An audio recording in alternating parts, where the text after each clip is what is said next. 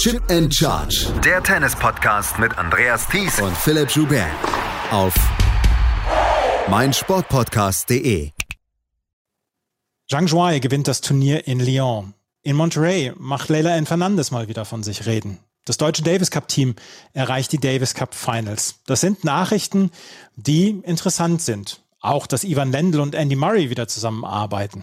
Auch, dass sich Novak Djokovic von Marian Weider getrennt hat. All das sind Nachrichten, die in den letzten zwei Wochen sehr interessiert haben. Die Geschichte rund um Alexander Zverev in Acapulco, als er disqualifiziert worden ist. All das sind Geschichten, über die wir hier bei Chip in Charge auf meinsportpodcast.de natürlich immer berichten und berichten wollen und auch nach wie vor berichten werden. Es ist alles so unwichtig geworden in den letzten zwei Wochen. Der, Angriffs der Angriffskrieg ähm, Russlands auf die Ukraine hat alles andere in den Schatten gestellt. Und natürlich werden wir hier heute in diesem Podcast wieder darüber sprechen. Herzlich willkommen zu einer neuen Ausgabe von Chip in Charge hier auf meinsportpodcast.de und auch wieder beim Tennis Channel International. Mein Name ist Andreas Thies, natürlich wieder mit dabei, Philipp Schubert. Hallo Philipp. Hallo Andreas. Ja, man würde so gerne über Tennis sprechen und über zwei Wochen lang Tennis sprechen und natürlich auch über Fehltritte, die wir in den letzten zwei Wochen erlebt haben und so weiter. Und es rückt, es rückt alles in den Hintergrund. Es ist der Wahnsinn.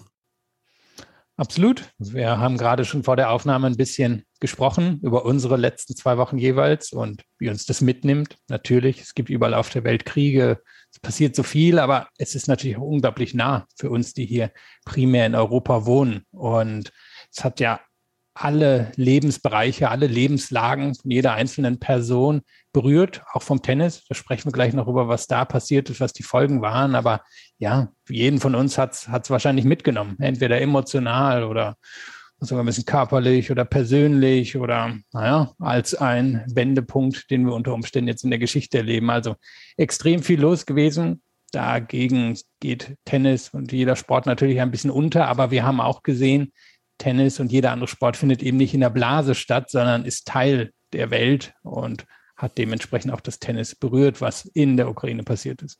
Dann können wir mal über die Sanktionen sprechen, die es dann in der letzten Woche und in den letzten zehn Tagen ja auch von der westlichen Welt gegeben hat. Die Handelssanktionen etc., die müssen wir hier nicht besprechen. Wir können aber über die sportlichen Sanktionen sprechen. Ganz viele Verbände haben russische Sportler und Sportlerinnen ausgeschlossen. Ganze Verbände sind dann jetzt auch ähm, suspendiert worden vom Sportbetrieb, auch aus in den verschiedensten Sportarten. Auf Druck der Athleten und Athletinnen in ähm, Peking sind, ist das russische Team dann auch ausgeschlossen worden auch das belarussische Team ausgeschlossen worden von den Olympischen Spielen. Beim Tennis brauchte es ein bisschen, bis sich dann ATP, WTA und ITF äh, geeinigt hatten. Sie haben dann ein gemeinsames Statement ähm, vorgelegt und ähm, sich auf Schritte geeinigt haben. Dazu gehört, dass die ITF dann gesagt hat, ja, ähm, russisches, das russische Team wird nicht äh, beim Davis Cup und beim Billie Jean King Cup dabei sein können. In beiden Wettbewerben ist Russland Titelverteidiger. Ähm, angestoßen war das so ein ganz kleines bisschen von Elina Svitolina, die beim Turnier in Monterey, am Rande des Turniers in Monterey, bekannt gegeben hatte, dass sie nicht gegen Anastasia Potapova spielen wird, solange Potapova unter russischer Flagge würde antreten können. Und daraufhin ist dann so ein bisschen dieser Druck auf ähm, WTA, auf ATP und auf der ITF entstanden. Und dann gab es diese Schritte. Es, es riecht so ein bisschen danach, als ob Svitolina so ein bisschen diese Schritte eingeleitet hat oder hat einleiten lassen. Es war eine sehr unübersichtliche Lage. Der Krieg begann ja an einem Donnerstag, also ein, ein paar Tage bevor dann quasi die nächsten größeren Turniere losgehen würden und wo dann ja auch vermutlich eine Änderung kommen würde. Und wir hatten in den ersten Tagen schon ein paar Botschaften gesehen, gerade von russischen Spielern und Spielerinnen, die sich mehr oder weniger klar gegen den Krieg gestellt haben. Also Daniel Medvedev indirekt in einer ja durchaus ähm, berührenden Instagram-Nachricht oder eine ähm, Pavlyuchenkova war es ja, glaube ich, die bei CNN mhm. gesprochen hat. Also genau das, das war schon sehr mutig, was sie gemacht hat. Und dann wurde eben auch klar, mit den Sanktionen, die gegen Russland verhängt würden, würde es auch irgendwie das Tennis berühren. Und du hast schon angesprochen, es war, es war mal wieder etwas unübersichtlich. Es war nicht ganz klar, ob die rechte Hand weiß, was die linke macht. Am Ende wurde sich dann eben, ich denke auch auf Anstoß von Elina Svitolina, doch relativ schnell eben darauf geeinigt, was du schon angesprochen hast, dass die russischen und auch belarussischen Teams nicht teilnehmen werden am Davis Cup und Billie Jean King Cup. Das russische Team, gerade im Billie Jean King Cup ähm, ist schon relativ früh davon betroffen. Wir gucken mal, ob das dann am Ende bei den Herren im Davis Cup auch so sein wird. Aber ich gehe mal davon aus, dass sie, dass sie eben nicht in diesem Jahr starten werden. Sie sind ja eigentlich schon qualifiziert als Titelverteidiger. Und dann eben war ja die große Frage, was passiert mit den einzelnen Spielern und Spielerinnen? Würden mhm. die einfach weitermachen können? Und dann wurde sich jetzt eben darauf geeinigt, dass sie ohne Flagge, also ohne Russland beziehungsweise Belarus zu repräsentieren, antreten würden. Und wer jetzt zum Beispiel in der letzten Woche auf eine, auf eine App geschaut hat, eine Score-App oder auch auf die Weltrangliste, der hat dann gesehen, dass dort quasi eine weiße Flagge anstatt der üblichen russischen oder belarussischen Flagge war. Und wir können ja auch noch mal über die ja, über die Schwierigkeiten der ATP sprechen, wie sie, die, die sie hatten, um äh, dass sie russische Sportler oder Sportlerinnen, russische Tennisspieler dann ausschließt. An dem Tag, an dem Russland den Angriffskrieg gegen die Ukraine gestartet hat, ist Danil Medvedev Weltranglisten Erster geworden. Das ist ja eine, eine geradezu grausame Duplizität der Ereignisse und ein geradezu grausamer Zufall, den wir da erlebt haben. Medvedev ist eins der Aushängeschilder im Tennis. Das russische Herrentennis, auch das russische Frauentennis sind einfach unglaublich erfolgreich mit Pavlyuchenkova, du hast sie angesprochen, mit ähm, jemanden wie Andrei Rublev etc. Also wir wissen natürlich, dass die Verbände da auch unter, einer, unter einem Druck standen und sagen mussten, ja gut, es sind Aushängeschilder von uns, aber wir haben es bei anderen Verbänden, zum Beispiel beim Tischtennisverband dann auch gesehen, wo der Weltverband ganz klar gesagt hat, auch die Einzelsportlerinnen und Einzelsportler aus Belarus und Russland werden jetzt nicht mehr eingeladen und dürfen jetzt nicht mehr mitmachen. Aber ich kann natürlich den Kampf, den inneren Kampf, den alle drei Verbände hier hatten und ausfechten mussten, kann ich komplett nachvollziehen. Ja, ich weiß auch eben nicht, ob Tennis jetzt zum Beispiel in einer solchen Sonderlage ist. Klar, die Spieler und Spielerinnen starten schon für ihre Länder, aber sind wir ehrlich, auf der Tour spielt das ja häufig nicht so eine große Rolle, außer die Person ist gerade zufällig in ihrem Heimatland unterwegs. Ansonsten sind das ja schon wie so eigene Marken, gerade die Topspieler und Topspielerinnen. Und von daher kann ich verstehen, dass die WTA und ATP das so nicht machen wollten und anderen Verbänden nicht folgen wollten. Ist jetzt die Frage, ob es richtig oder falsch ist. Das will, ja, da, da kann ich mich jetzt nicht in die eine oder andere Richtung ganz klar entscheiden, aber es ist jetzt erstmal so, wie es gekommen ist. Es ist natürlich immer noch möglich, dass einzelne Verbände oder auch Länder sagen, nein, wir wollen hier keine russischen Spieler und Spielerinnen. Es ging ja so ein bisschen durch die Medien, dass Wimbledon zum Beispiel oder dass die britische Regierung verhindern will, dass russische Sportler und Sportlerinnen in Wimbledon antreten. Warten wir mal, ob das jetzt am Ende wirklich so kommt. Ich würde nicht vermuten, aber ja, es ist ähm, natürlich schon, schon ja, also es, es ließ sich, glaube ich, nicht vermeiden, sich dazu zu stellen. Mhm. Vor allem, wenn man jetzt natürlich überlegt, dass jemand wie Sergei Stakowski, wo wir gerade schon von Wimbledon gesprochen haben, der ja mal Roger Federer in Wimbledon besiegt hat und eine durchaus streitbare Figur im Herrentennis der letzten Jahre gewesen ist, sich im aktiven Kriegseinsatz in der Ukraine befindet. Also der da ganz direkt von berührt ist. Und wir werden ja gleich auch noch über eine Spielerin sprechen, die noch am Anfang in dem Krieg drin war und dann fliehen musste. Also es lässt sich nicht ja nicht abstreiten oder es lässt sich nicht vermeiden, ähm, genau hinzuschauen, wie das Tennis und der Krieg hier miteinander in Berührung gekommen sind. Sergei Stachowski, der gerade nach den Australian Open seine Karriere beendet hatte und sicherlich andere Pläne hatte, als jetzt dann aktiv im Kriegsgeschehen dabei zu sein. Aber er hat gesagt, er will sein Land verteidigen und ähm, hoffen wir das Beste und hoffen wir, dass er gesund bleibt und bei bester Gesundheit ist zu diesem Zeitpunkt, wo wir dann auch jetzt sprechen momentan. Es ist eine sehr, sehr schwierige Situation und trotzdem wollen wir natürlich, und das ist ja unsere Pflicht auch so ein bisschen, äh, dass wir über Tennis sprechen. Wir wollen mal die letzten zwei Wochen so ein bisschen rekapitulieren. Wir wollen in der nächsten, im nächsten Segment dann erstmal über die, die Frauen sprechen, die in der letzten Woche in Lyon und in Monterey am Start waren. Wir sprechen über Diana Jastremska, die einen, einen abenteuerlichen Weg hinter sich gebracht hatte, um nach Lyon zu kommen. Wir sprechen heute auch noch über den Davis Cup. Die deutsche Davis Cup Mannschaft hat in Brasilien ein hartes Stück Arbeit vollbringen müssen, um dann diesen ähm, dieses Davis Cup Finals zu erreichen. Und wir haben natürlich dann auch weitere News. Ich habe sie vorhin angesprochen. Andy Murray und Ivan Lendl sind ein drittes Mal wieder zusammen. Marian Weider und Novak Djokovic haben sich getrennt und werden getrennte Wege in Zukunft gehen die Gründe etc. Darauf kommen wir hier dann auch im Laufe des Podcasts zu sprechen. Wir hören uns gleich wieder und sehen uns gleich wieder zum zweiten Teil und dann sprechen wir über die Frauen in Lyon. Diana Jastremska hat ihr Happy End nicht ganz geschafft. Zhang Zhuai hat ihren dritten Titel geholt. Das alles hier gleich bei meinsportpodcast.de und im Tennis Channel International und Chip in Charge, dem Tennis Talk. Schatz, ich bin neu verliebt. Was? da drüben. Das ist er. Aber das ist ein Auto. Ja, eben. Mit ihm habe ich alles richtig gemacht. Wunschauto einfach kaufen, verkaufen oder leasen. Bei Autoscout24. Alles richtig gemacht.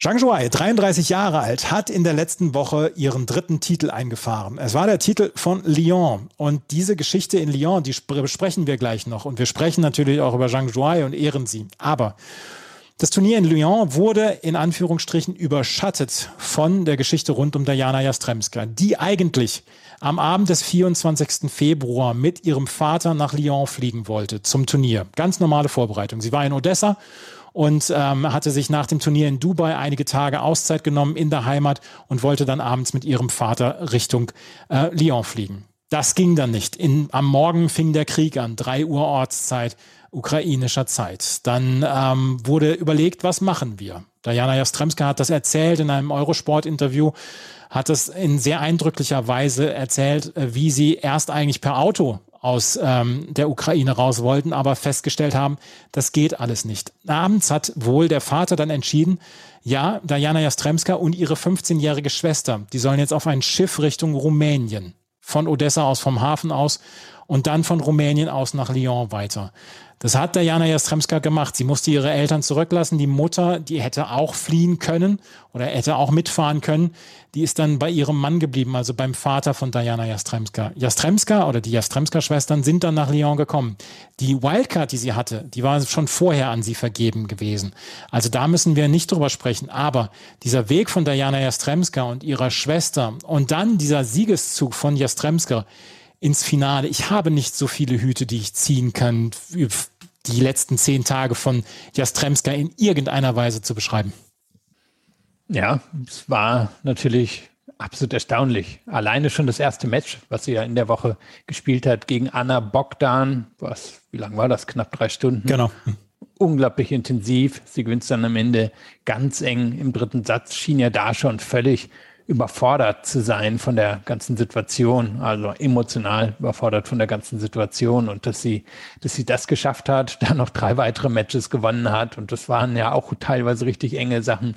Das war schon wirklich extrem erstaunlich und du hast das Interview angesprochen. Sie hatte zwei oder drei Interviews gegeben und es ist extrem eindrücklich und ähm, es lohnt sich, glaube ich, auch für jeden oder jede sich, sich sowas anzuhören weil es ja auch zeigt, wie es eben am Ende doch wirklich jeden treffen kann. Und ähm, wir kennen ja Stremska jetzt alle schon ein paar Jahre.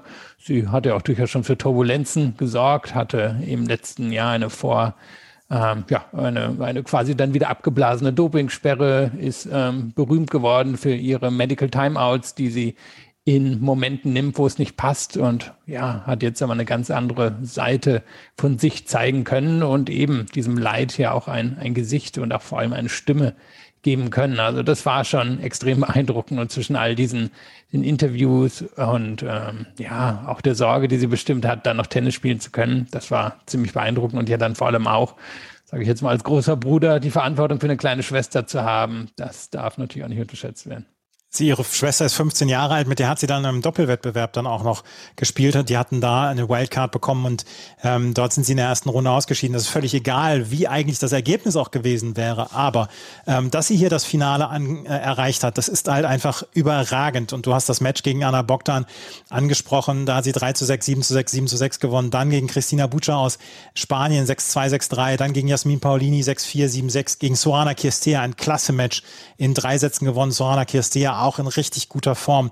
Jastremska musste in zehn Tagen, so doof sich das anhört, musste sie erwachsen werden. Und ähm, das ist eine Geschichte, wo wir dann am Ende sagen müssen, das hat sie ja auf eine herausragende Art und Weise gemacht, dass sie jetzt im Finale nach Break-Führung im dritten Satz das noch verloren hat ist, glaube ich, auch völlig zweitrangig. Sie hat in dieser Woche so viel mehr gewonnen und sie hat so viel mehr Erfahrung gemacht und sie hat ja auch, hat ja auch selber festgestellt, was für einen Support sie in Lyon bekommen hat, hat den Bürgermeister getroffen, hat dann am Abend hat sie bei einer Demo mitgemacht, die in Lyon stattfand, etc. Also sie hat dann ja auch festgestellt, wie der Westen dann zu der Ukraine steht und wir erleben das ja, wie geschlossen der Westen in diesen Tagen ähm, gegenüber Russland ist.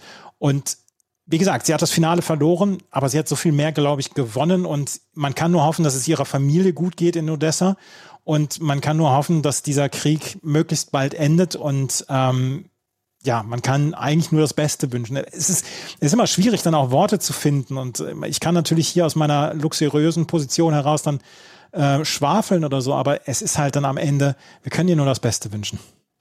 Ja, und die Frage, die ich mir einfach gestellt habe, und da, da blutet mir dann auch das Herz, natürlich die Frage, wann kann sie zurück? Ja. Also jetzt bricht sie auf in die USA, wird er die beiden großen Turniere spielen und die Frage ist, wann kehrt sie nach Odessa zurück und wie sieht Odessa dann aus? Also wenn, wenn der Krieg so weitergeht, wie wir ihn auch schon zum Beispiel in Kharkiv gesehen haben, dann kann sein, dass von ihrem Zuhause vielleicht nicht mehr so viel über ist. Und das wäre natürlich extrem tragisch. Und von daher bin ich wirklich gespannt, wie sie damit umgeht, denn sich jetzt quasi, ähm, das kennen wir alle, wir, wenn wir, wenn wir unter ja, großer Anspannung sind, so eine Woche übersteht man. Aber wie viel, wie viele Wochen muss sie noch überstehen, bis sie ja. quasi wieder ein einigermaßen normales Leben mit ihrer Schwester zurückkehrt? Und das ist dann natürlich die Frage. Und ähm, da kann man ihr auch nur wünschen, aber ich gehe auch davon aus, dass sie da dann zum Beispiel auch Unterstützung von der WTA jetzt ganz explizit erhält. Und sie hatte dann ja auch nach dem Match gegen Bogdan zum Beispiel erzählt, sie ist dann ja wirklich nach Rumänien mit ihrer Schwester geflogen, dass Bogdan eine der ersten war, die sie dann angeschrieben hatte und gefragt hatte, ob sie irgendwas für sie tun kann. Also gehe ich mal davon aus, dass die beiden und auch andere ukrainische Spieler und Spielerinnen aufgefangen werden in den nächsten Wochen. Das möchte man hoffen und äh, so wie die WTA sich im letzten halben Jahr, dreiviertel Jahr gegeben hat, dann auch rund um die Geschichte rund um Peng Shuai, wir sprechen nachher noch über die WTA und ihren neuen Titelsponsor, hat man da beste Hoffnung, dass da der Support nicht ausbleibt und dass der Support weiter bleibt. Und sie ist dann ja auch verantwortlich jetzt für ihre 15-jährige Schwester. Das ist dann ja auch nochmal eine Bürde, die ihr äh, auferlegt wird, wo sie dann wahrscheinlich dann ihre Schwester wird mitnehmen müssen in den nächsten Wochen. Und ähm, ja, die beiden wollen natürlich wahrscheinlich auch zusammenbleiben. Gehe ich jetzt auch mal von aus, ja. ja. Lass uns über die Turniersiegerin sprechen, Zhang Zhuai. In den letzten Jahren haben wir über Zhang Zhuai eigentlich fast auf, vornehmlich darüber gesprochen, dass sie eine fantastische Doppelspielerin ist. Sie hat mit Sam Stosur zum Beispiel die Australian Open gewonnen, hat in diesem Jahr dann gesagt, hey, ich spiele dann auch weiter, solange Sam Stosur im Doppel dabei ist, will ich auch noch mit ihr weiterspielen. Hat allerdings jetzt im Einzel dieses Turnier gewonnen und das ist eine Geschichte, sie gehörte vielleicht schon so ein bisschen zu den Vergessenen, was das Einzel angeht. Aber sie hat ja eine wirklich okaye und gute Einzelkarriere bislang hingelegt. Es ist erst ihr dritter WTA-Titel. Sie hat zwei WTA-Challenger noch gewonnen. Aber insgesamt ist das ihr dritter Turniersieg und sie hat gegen Kristina Mladenovic, Arantxa Rus, Vitalia Diachenko nach Aufgabe von Diachenko und Caroline Garcia das Finale erreicht und hat dann in drei Sätzen jetzt gegen ähm, Diana Jastremska gewonnen. Das war eine richtig gute Woche für Zhang Zhuai, die sich jetzt wieder den Top 40 dann auch nähert.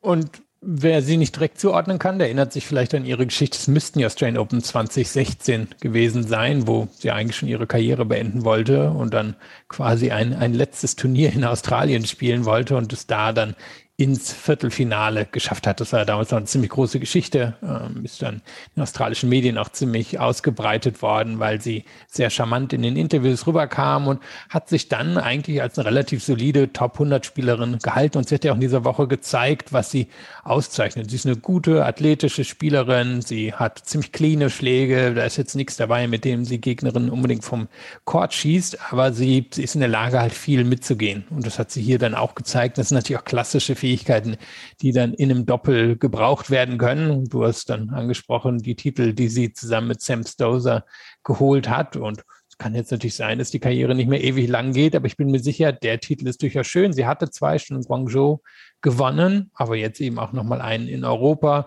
hat sicherlich auch gemerkt, dass das Publikum natürlich heute sehr hinter oder ganzen Woche sehr hinter Jastremska war. Aber ich glaube, das wird sie auch schon einordnen und verstehen können. Sie hat ja hinterher dann auch eine sehr, sehr nette Siegeransprache äh, gebracht oder Siegerinnenansprache und äh, wo sie dann auch nochmal das gelobt hat, wie Diana Jastremska durch diese Woche durchgekommen ist. Zhang Zhuai hat dieses Turnier gewonnen und wie gesagt, wir erleben sie höchstwahrscheinlich dann auch noch in den tieferen Runden, was die Doppel angeht, weil Sam Stosur will in diesem Jahr noch weiterspielen, was das Doppel angeht und da werden wir wahrscheinlich auch Zhang Zhuai dann an ihrer Seite erleben. Lass uns dann auch noch über ähm, die zwei Halbfinalistinnen sprechen, weil es, es gibt den Hinweis darauf, was für ein Boden dort verlegt worden war in Lyon, weil der war, nach allem, was ich gesehen habe, und ich habe einige Matches gesehen, wirklich, wirklich fix. Sorana Kirstea und Caroline Garcia haben das Halbfinale erreicht. Sorana Kirstea ist in super Form, schon seit längerer Zeit. Kratzt jetzt dann auch an den Top 20. Hat sie noch nie erreicht, aber sie kratzt jetzt dran, hat hier das Halbfinale erreicht. Und Caroline Garcia, die endlich mal wieder ein gutes Ergebnis gebracht hat. Ich habe gerade schon über Christina Mladenovic gesprochen, Caroline Garcia, beide in absoluter Formkrise gewesen. Mladenovic ist immer noch in einer wirklich ähm, enormen Formkrise. Caroline Garcia hat sich hier so ein bisschen durchgekämpft und sie hat es gegen gute Gegnerinnen getan. Gegen Camila Giorgi, die jetzt Indian Wells dann abgesagt hat, in drei Sätzen gewonnen. Martina Trevisan und Alison van Oudtwank hat sie gewonnen, bevor sie dann gegen Zhang Zhuai ausschied. Ähm, es gibt alles den Hinweis darauf, dass dieser Boden wirklich sehr, sehr fix war, weil mit Caroline Garcia, mit Zhang Zhuai, Diana Jastremska und Sorana Kestea haben wir vier Spielerinnen, die es gerne etwas schneller mögen. Ja, und du hast die Form von Garcia angesprochen, die ja eigentlich schon seit Jahren relativ schwach ist. Sie hatte diesen einen völlig überragenden Herbst, als sie sich ja damals noch für die WTA-Finals qualifiziert hat. Und danach ist es graduell eigentlich nach unten gegangen. Und sie hat dann ja im letzten Jahr einen neuen Trainer angeheuert, sich von ihrem Vater als Trainer getrennt und hatte dann in der letzten Woche schon mit einer Wildcards in Doha geschafft, Simona Halep zu besiegen, die vielleicht nicht mehr in der Form ist wie früher oder zumindest im Moment nicht in der Form ist wie früher. Aber das ist natürlich schon ein beeindruckender Sieg. Dann hast du ja angesprochen, Georgie in der Halle zu schlagen. Klar, Georgie ist nicht die konstanteste, aber eine sehr gute Hallenspielerin, die zu schlagen und Van Oudtwank in einem wirklich engen, guten Match zu besiegen. Das ist schon sehr beeindruckend. Und dass sie dann am Ende gegen Chang rausgeht, ist vielleicht nicht die große Überraschung, weil Chang eben extrem viele Bälle zurückbekommen kann und damit eine Garcia unter Druck setzt. Und das ist es ja eigentlich, was bei Garcia das größte Problem ist. Sie ist technisch eine der besseren Spielerinnen auf der Tour, vielleicht sogar in den Top Ten. Das Problem ist, wenn sie unter Druck gerät, dann läuft es halt ganz schnell gegen Garcia. Dann gibt sie Matches her, die sie nicht unbedingt hergeben muss. Sie wird innerhalb von Rallye schon nervös und kommt daraus dann nicht zurück. Und da kann man ihr nur wünschen, dass sie da vielleicht nochmal einen Weg mit einem neuen Trainerteam auch findet, um da ja irgendwie, irgendwie diese Hürde zu überwinden, die ihr schon eigentlich seit bald zehn Jahren im Weg steht. Sorana Kestea, ich habe es jetzt gerade mal nachgeschaut, Platz 27 in der tagesaktuellen Weltrangliste, nachdem sie das Halbfinale verloren hat. Ähm, das hat mich schon überrascht, ihr Lauf jetzt so im letzten Dreivierteljahr, wo sie immer konstanter wurde in ihren Ergebnissen, wo dann auch die ganz frühen Niederlagen Mangelware waren, wo sie wirklich zu einer Rarität wurden und die jetzt einfach sehr, sehr konstant gute Ergebnisse abliefert unkonstanter spielt. Also ja. ich meine, wir haben ja mal gespaßt, wenn wir nicht die Einzigen, das ist so ein bisschen am Baseball erinnert hat, als sie auf die Tour gekommen ist. Das war einfach ihr Ding. Sie hat einfach auf alles drauf geprügelt. Und als eine gute Athletin hat ihr das ja auch den einen oder anderen Sieg gebracht und sie relativ weit nach oben in der Weltrangliste. Aber bei ihr habe ich wirklich das Gefühl, sie hat sich ja mit Anfang 30 gesagt, okay, ich will es noch einmal anders probieren. Und sie ist ja athletisch genug, ist im Moment unglaublich durchtrainiert. Sie hat genug ähm, Pop in den, in den Grundschlägen drin, um eigentlich nicht immer aufs Risiko gehen zu müssen. Und das erste richtig beeindruckende Resultat war ja damals in Wimbledon, als die Emma Raducanu, die wir da dann noch nicht als die Emma Raducanu von heute kennen, ähm, gegen die ganz knapp verloren hat und da nochmal eine größere Bühne bekommen hat und seitdem echt konstant ihre Form hält. Ist angesprochen, sie war noch nie in Top 20, ich glaube 21. 21. Das höchste Ranking. Ich glaube, hätte sie hier gewonnen, wäre sie wieder auf 21 gegangen. Traue ihr auch zu, in den nächsten Wochen das noch knapp in die Top 20 reinzuschaffen. Da gehört sie im Moment auch hin, würde ich sagen. Vielleicht nicht viel höher, aber irgendwo zwischen 18 und 25. Hätte ich auch gesagt. Also, das Turnier in Lyon hat Zhang Zhuai gewonnen und das Turnier in Monterey ist zu diesem Zeitpunkt, wo wir sprechen, noch nicht beendet. Aber wir können über die Finalistinnen sprechen und wir können natürlich auch über Elina Svitolina sprechen, die hier nicht weit gekommen ist, die im Viertelfinale ausgeschieden war in einem Marathon-Match gegen Camila Osorio, in einem ganz, ganz knappen Match mit 6 zu 1, 5 zu 7 und 6 zu 7. Svitolina, wir haben es vorhin angesprochen, hatte sich geweigert, gegen Anastasia Potapova anzutreten, solange Potapova unter russischer Flagge antreten würde. Das ist dann geändert worden. Dann hat Svitolina, ähm, hat Svitolina gespielt und hat dann auch gesagt hinterher, es ging nicht gegen Anastasia Potapova, ich habe nichts gegen sie. Und das ist ja auch vielen sehr wichtig gewesen, dann auch zu sagen, ich habe nichts gegen die russische Spielerin oder gegen den russischen Spieler. Letzten Endes verstehen wir uns mal mehr, mal weniger auf der Tour. Niemand muss mit jedem wirklich bester Freund oder beste Freundin sein. Ihr ging es dann nur darum, sie möchte nicht gegen eine Spielerin unter russischer Flagge antreten. Sie ist dann angetreten, hat 6-2, 6-1 gewonnen.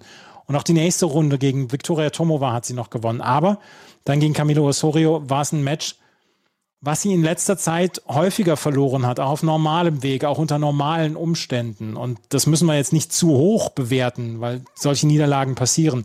Und trotzdem auch hier, Svitolina hat das Viertelfinale erreicht und auch sie wird sich Gedanken machen, wann kann ich das nächste Mal wieder nach Kiew zurück, wann kann ich das nächste Mal vielleicht nach Odessa, Kharkiv zurück.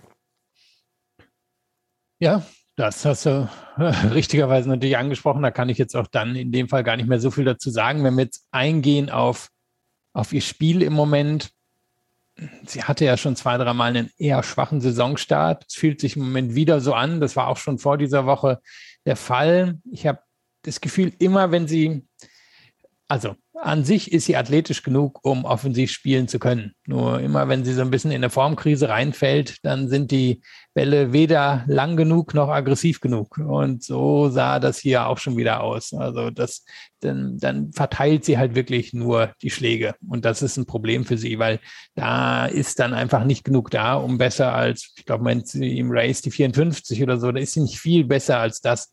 Und das ist das Problem für sie. Und es sind halt genug junge Spielerinnen von unten nachgekommen, die mehr Waffen haben als sie. Aber wenn sie, wenn sie wirklich ähm, genug Selbstvertrauen hat, wenn sie ihre ganze Athletik nutzt und wenn sie dann eben auch in der Lage ist, Angriffsschläge zu setzen, ist sie immer noch eine Top-Ten-Spielerin. Die Frage ist, schafft sie es jetzt gefühlt zum zweiten, dritten, vierten Mal, den Weg dahin zurückzufinden? Das bin ich mir im Moment nicht ganz sicher. Auf der anderen Seite ist sie noch relativ jung. Also warum soll es nicht möglich sein? Und sie ist immer eine Kandidatin, um zum Beispiel jetzt in Indian Wells und Miami oder aber auch später in Rom oder bei den French Open oder mittlerweile auch in Wimbledon weit zu kommen. Also im Bereich des Möglichen ist es. Nur ist es halt auch schon wirklich gefühlt zum dritten, vierten Mal so eine Krise, wo sie das Selbstvertrauen ihr eigenes Spiel zu, ja, anscheinend komplett verloren hat. Das muss man so sagen. Können wir ein bisschen sagen, dass das das äh, Caroline Wozniacki-Problem ist, dass es dann zu defensiv wird, wenn man vielleicht das Selbstvertrauen dann auch nicht hat und dass man einfach nicht ja, seine Möglichkeiten ausnutzt. ausnutzt. Aha, wenn wir die beiden vergleichen, ich meine, ähm, und jetzt mal auf Schulnoten gehen, dann ist die Athletik von Svitolina eine 1 und die von Wozniacki natürlich eine 1 plus. Mhm. Darum hat die noch ein bisschen mehr erreichen können, aber ansonsten ist es schon ein sehr guter Vergleich. Das Ding war ja auch immer bei Wozniacki, gerade auf der Vorhand hat sie sich nicht getraut, durchzuziehen mhm. oder selten. Und bei Svitolina auf der Vorhand geht das schon. Ich meine, sie hatte ja äh, wirklich einen, eine etwas unkonventionelle Art, dann die Vorhand zu schlagen, wenn sie dann in den Court geht. Aber sie ist in der Lage, da wirklich dann den schon flach zu machen, Winkel reinzubauen.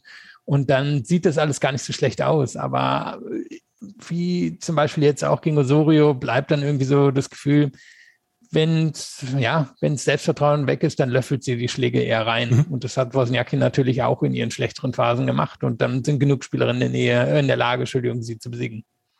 Ich hätte gerne ein Match zwischen Svitolina und Leila Fernandes gesehen, weil das haben wir letztes Jahr bei den äh, US Open dann auch schon erlebt und es war eins der 15 Matches des Turniers, was wir letztes Jahr bei den, Australi äh, bei den US Open erlebt haben. Leila Fernandes, das ist halt ein gutes Stichwort, weil die hat hier das Finale erreicht. Von ihr haben wir in den letzten Monaten nicht ganz so viel gesehen.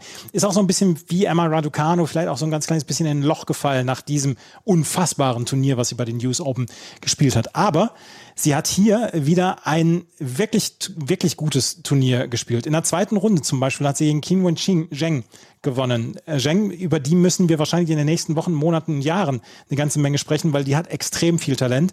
Hat sie sich in drei Sätzen 7 zu 6 im dritten Satz durchgesetzt. Dann gegen Qiang Wang, 7-6-6-4, 2 Uhr 55 mexikanischer Ortszeit. Da können wir nachher nochmal drüber sprechen, ob man so später noch Tennis spielen sollte. Und dann im Halbfinale gegen Beatrice Haddad Mahir, 6-1-6-4. Sie hat auf dem eher langsamen Boden in Monterey dann auch wieder ihre Stärken ausgespielt, nämlich, dass sie auf jeden Ball drauf geht, dass sie wirklich ihre Power ausnutzen kann. Und es ist schön zu sehen, dass sie hier dann auch wieder im Finale steht, was zu diesem Zeitpunkt, wo wir aufnehmen, dann noch nicht beendet ist. Und vor allem ist sie auch eine sehr flinke Spielerin. Also ja. sie kommt dann extrem viel ran.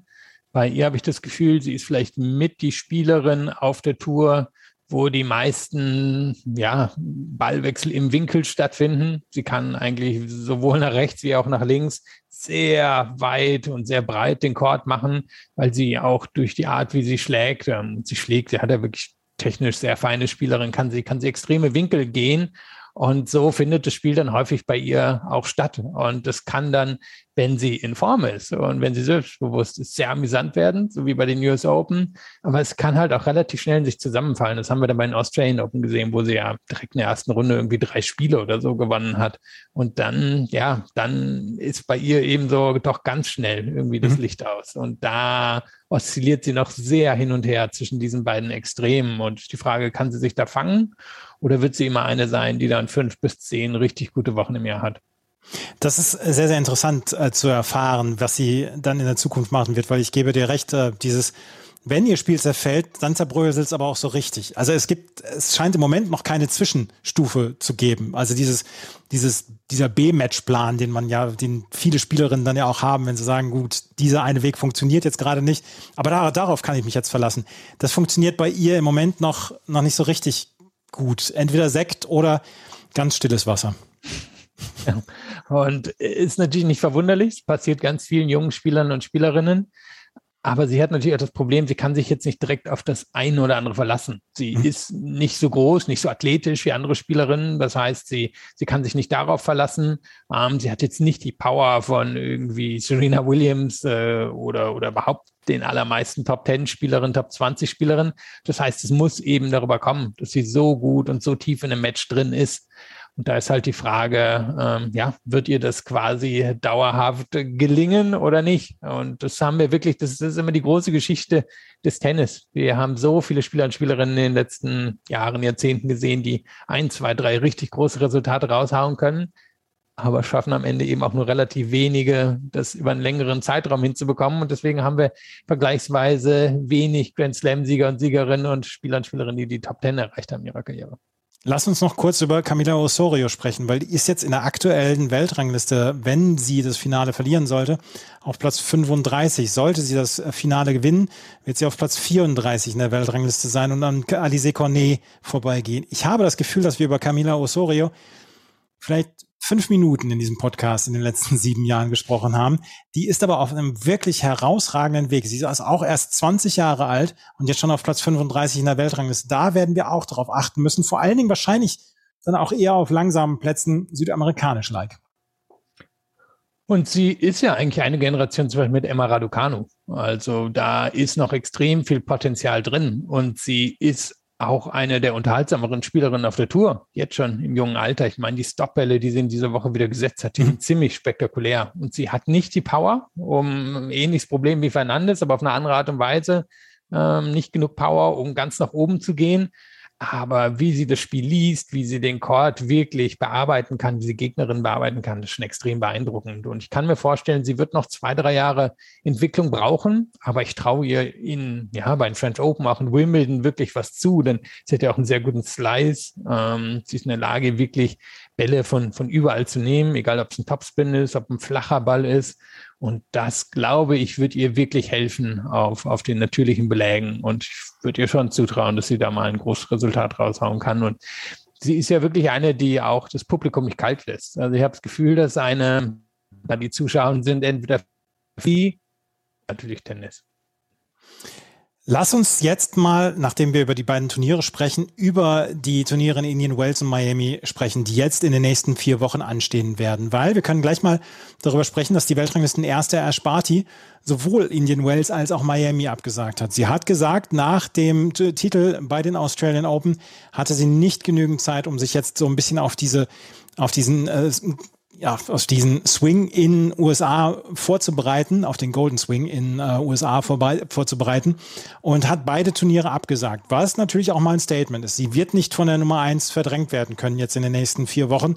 Sie hat zu viel Vorsprung. Aber dieses Feld, das sich ja sowieso bei den Frauen bei jedem Grand Slam Turnier auch immer sehr schnell öffnet, ist jetzt schon zu diesem Zeitpunkt sehr, sehr offen. Und ich habe das Gefühl, dass wir im Moment vor einer wirklich sehr volatilen ähm, Situation stehen, weil wir haben Spielerinnen wie Naomi Osaka zum Beispiel, die jetzt gerade auch dann durch das Rausziehen von Camila Giorgi ins Hauptfeld gerückt ist und nicht mehr auf eine Wildcard angewiesen ist, haben wir eine Spielerin, die von, äh, die ungesetzt sein wird. Wir haben allerdings dann auch Spielerinnen wie Barbora Krejcikova, wie Iga Swiatek, die dann ja auch auf langsamem Boden sehr, sehr reüssieren können und sehr, sehr gut spielen können.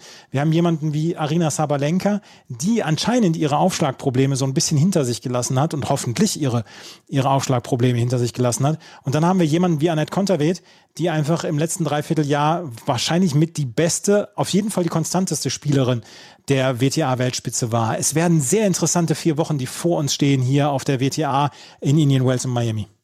Und sind ja große Turniere. Also die meisten würden wahrscheinlich sagen, dass zumindest Indian Wells wirklich hinter den Grand Slams und dem Jahresendfinale das sechstgrößte Turnier ist, das jedes Jahr stattfindet.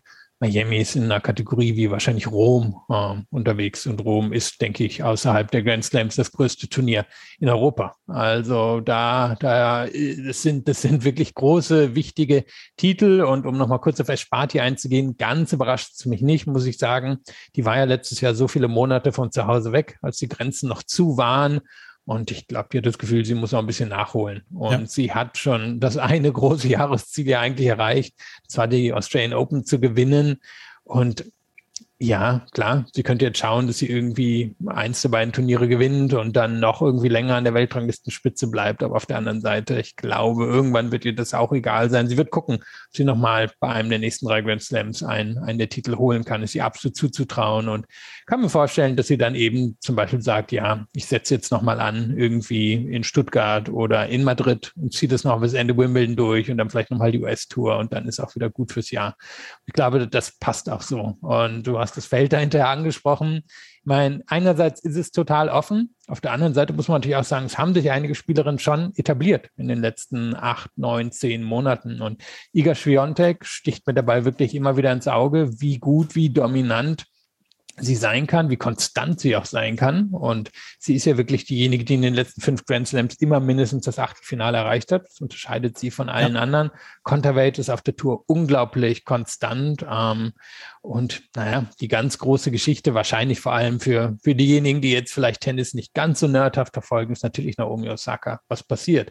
An sich ist sie mindestens die natürliche Nummer zwei auf der Tour. Also sie sollte den Anspruch haben, recht schnell in die Top Ten zurückzukommen und hat natürlich auch das Niveau, ähm, dahin zu, hin zu schaffen. Und die Form am Anfang des Jahres fand ich war jetzt gar nicht so schlecht. Ist dritte Runde rausgegangen bei den Australian Open gegen Amanda Anisimova, aber das fand ich war jetzt nicht so besorgniserregend und von daher, sie hat damals den ersten großen Durchbruch in Indian Wells geschafft und danach begann ihre Karriere so richtig. Warum soll sie es nicht nochmal schaffen? Ich bin sehr gespannt. Und da ist es natürlich dann auch wieder die Auslosung sehr interessant. Es ist ein 96er-Feld. Ähm, die 32 top gesetzten Spielerinnen sind in der ersten Runde mit, dem, äh, mit dem Freilos ausgestattet. Und lass dann Naomi Osaka mal in der Ecke von Iga Swiatek sein oder von Barbara Krejcikova. Ich meine, das kann ja durchaus sehr, sehr gut passieren. Und dann haben wir gleich schon mal einen Blockbuster in der zweiten oder dritten Runde. Ähnlich dann, und da müssen wir dann auch nochmal drauf eingehen, Sofia Kanin, die ja auch so ein bisschen aus dem, ja, aus dem Top-Feld rausgefallen ist und die hier auch nur mit einer Wildcard antreten kann in Indian Wells, die ganz andere Probleme im Moment hat und die anscheinend im Moment wirklich nicht so richtig weiß, ob sie ihr Tennis mal wiederbekommt, die allerdings dann 2020 diesen unglaublichen Lauf dann bei den Australian Open hatte. Auch sie könnte eine gefährliche Gegnerin dann sein für äh, alle gesetzten Spielerinnen. Und auch eine, da, da wollte ich auch noch mal kurz drauf eingehen, die für sehr unterhaltsame Matches sorgen kann. Und Indian Wells und Miami sind ja so ein bisschen immer wirklich das Ende des sehr langen Hardcore-Swings, der dann so beginnt mit den US Open und dann über die, die jeweilige Jahresgrenze hinweggeht. Da spielen wir fast nur auf, ähm, auf Hartplatz. Klar, es gibt wenige Sandplatzturniere dazwischen, Challenger-Ebene ein paar mehr. Aber es ist immer so ein bisschen der Abschluss. Und da habe ich das Gefühl, da sind häufig besonders gute Leistungen dabei. Häufig haben wir Matches, die dann zu den Matches des Jahres gezählt werden. In den Wells wie auch in Miami und Cannon ist dann natürlich eine absolute Kandidatin für jemand, der nicht dabei sein wird, weil ich gerade an solche Matches denke, ist Bianca Andrescu, mhm. die, die, auch mit Kennen schon das ein oder andere sehr amüsante Match gehabt hat. Aber ich würde erwarten, dass wir da wirklich zwei sehr gute Turniere gewinnen und ich kann mir vorstellen, ein Titel wird wirklich an eine formstarke, auch schon oben stehende Spielerin gehen, eine Schwiontek oder wer auch immer oben im Moment ist. Und dann kann ich mir mal vorstellen, dass ein Titel wirklich wieder eher an Überraschungsspielerin gehen wird. Und gut. Jelena Ostapenko ist das auch noch eine Überraschung. ja, ich weiß nicht, ob es noch eine Überraschung ist, aber sie ist ja im Moment wirklich in einer unglaublichen Form und kann ja so auf den Ball drauf prügeln. Sie, sie ist eigentlich dann gerne dann auch auf schnelleren Böden unterwegs. Aber äh, was sie für ein Selbstvertrauen in den letzten Wochen getankt hat, es wäre keine Überraschung, würde sie ein Turnier gewinnen. Aber das ist eine Spielerin, die ich, äh, die ich sehr, sehr genau verfolgen werde in den nächsten vier Wochen. Naja, und Halbfinale in ähm, Indian Wells im letzten Herbst gehabt, schon mal im Finale von Miami gestanden. Das sind natürlich Bedingungen, die auch passen, weil sie in der Lage ist, durch langsame Plätze durchzuschlagen. Das müssen wir sagen. Ähm, Indian Wells häufig wirklich langsam. Da sind ja dann auch die Sandplatzspieler und Spielerinnen richtig gut normalerweise dabei. Miami ist nicht so langsam, aber es extrem schwül und dadurch geht der Saus der Ball jetzt quasi nicht durch die Luft. Und daher sind es häufig Spielerinnen, die, die physisch stark sind ähm, und in der Lage sind, durch den Court durchzuschlagen. Ich meine, jemand, die auch mal endlich einen großen Titel gewinnen könnte, wäre Maria Sakari. Der mhm. fehlt eben noch der eine große Titel und Miami in Indian Wells wird da ganz definitiv drunter fallen. Es wird sehr, sehr interessant werden in den nächsten Wochen. Auch Karolina Pliskova kommt zum Beispiel nach Verletzungen wieder zurück. Jetzt in Indian Wells, auch auf die können wir mal ein Auge werfen. Wir haben uns Jabeur, die richtig gut gespielt hat. Wer nicht dabei ist in Indian Wells, das, ist, das können wir noch mal gerade sagen, ist äh, Danielle Collins. Die hat abgesagt wegen Verletzung, nachdem sie ja bei den Australian Open so fantastisch gespielt hat und jetzt naja, so ein bisschen zwangsläufig in der Weltspitze dann auch angekommen ist. Nachdem sie dann ja auch so ein bisschen Botschafterin ähm, geworden ist für Frauen mit ähm, Krankheiten, die sie auch ähm, ja, betroffen haben, Endometriose etc. Wir kommen nachher noch auf den neuen Titelsponsor der WTA zu sprechen. Ähm, die ist leider nicht dabei und die werde ich so ein bisschen vermissen, weil die bringt ja auch noch so ein bisschen so richtig Flair rein in das ganze Geschehen. Ja, und das Ding ist ja, ist ein bisschen, bisschen kryptisch jetzt die Absage. Sie war in Dubai dabei und Dubai dabei. Sie hat in Dubai gespielt und musste dort dann aber früh aufgeben mit, was es hieß, Schwindel. Und seitdem mhm. haben wir nicht mehr wirklich von ihr gehört. Also mal gucken, was da passiert ist. Ähm, aber ich würde da jetzt nichts Schlimmes annehmen, aber es ist eine relativ unklare Situation. Aber um es nochmal zu unterstreichen, sie hat natürlich ein bisschen ähnliches Pech wie damals Sophia Cannon, als sie die Australian Open gewonnen hat. Und dann sind ja wegen der Pandemie Miami und Indian Wales abgesagt worden. Und das ist ja normalerweise auch, wo dann die amerikanischen Spieler und Spielerinnen nochmal Aufmerksamkeit bekommen, wo, mhm. wo dann nochmal wirklich Scheinwerferlicht drauf ge geschienen wird.